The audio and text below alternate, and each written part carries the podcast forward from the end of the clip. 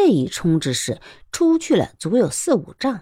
那些瓦片已打的兵丁一个个皮开肉塌，鬼哭狼嚎。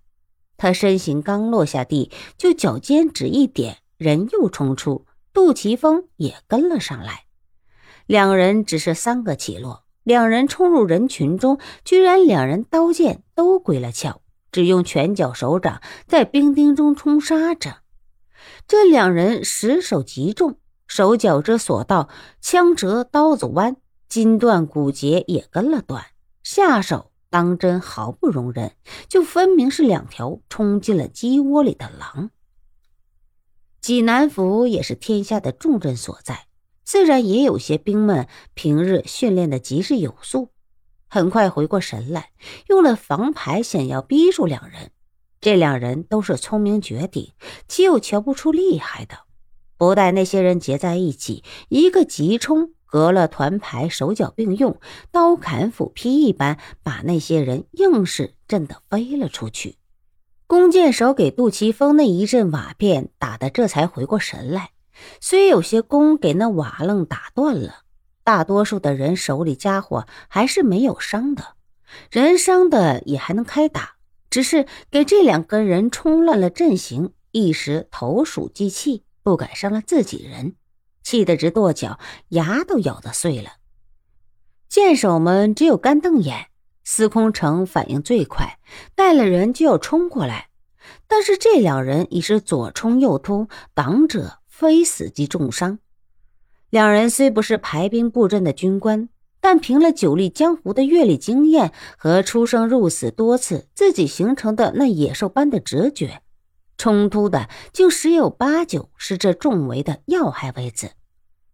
两人快的真可谓是迅雷不及掩耳之势，分开两头，西北和正北杀了出去。弓箭手刚一掉过箭头，商千都就转过一个照臂，顺手拿了江东老三的尸身，振臂一带，那老三水里游龙的身子立时转了起来，仿似一架风车，将他护得水滴不透。人也向后闪，杜琪峰拆了一面房牌，一阵剑也给他尽数挡了开去。人走得无影了。从近处飞来那面房牌，这一排来得奇猛，哪里还是一面牌？分明就是西藏密宗喇嘛教护教喇嘛用的飞轮一般。孙麻子首当其冲，右足飞踢，踢得那房牌向天飞起。却被牌上的力道震得他的脚趾骨都要断了，痛得他脸色发白，却总算是忍住了。司空城瞪着两人消失的方向盘看了半天，各队的军官头目大呼小叫的要追上那个姓杜的杜琪峰，毕竟是巡抚大人已是下了令的，人犯若是走漏，自己先想好自己怎么死吧。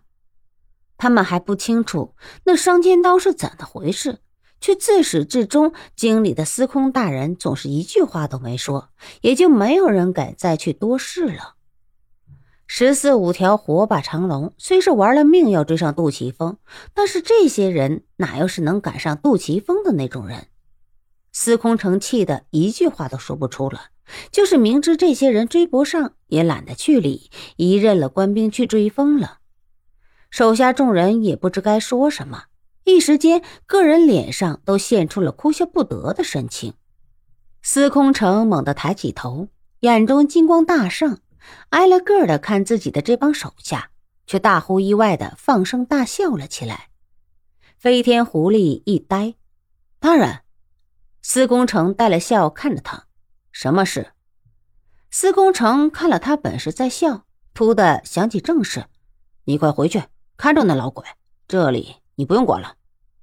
飞天狐狸一呆，这才想起自己还有大事，忙躬声道：“是，卑职这就回去。”这人也不多话，躬身后退了有五六步，这才转身走了。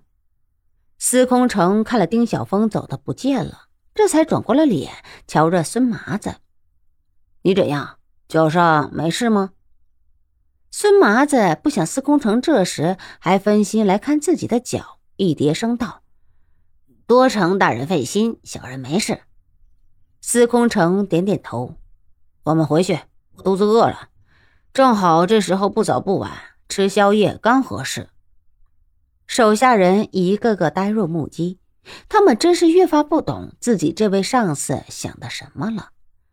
这一段时间，司空城说话做事往往出了人的意料，那感觉分明就是打架时，明明对方都给自己破的无可走路，人家却只是形若无事，轻描淡写，身子只是那么微微一动。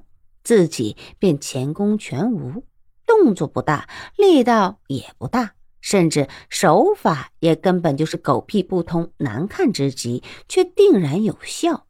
却没有一个人能想到，一个笨蛋中的笨蛋，往往定然是一个真真正正的绝顶聪明之人。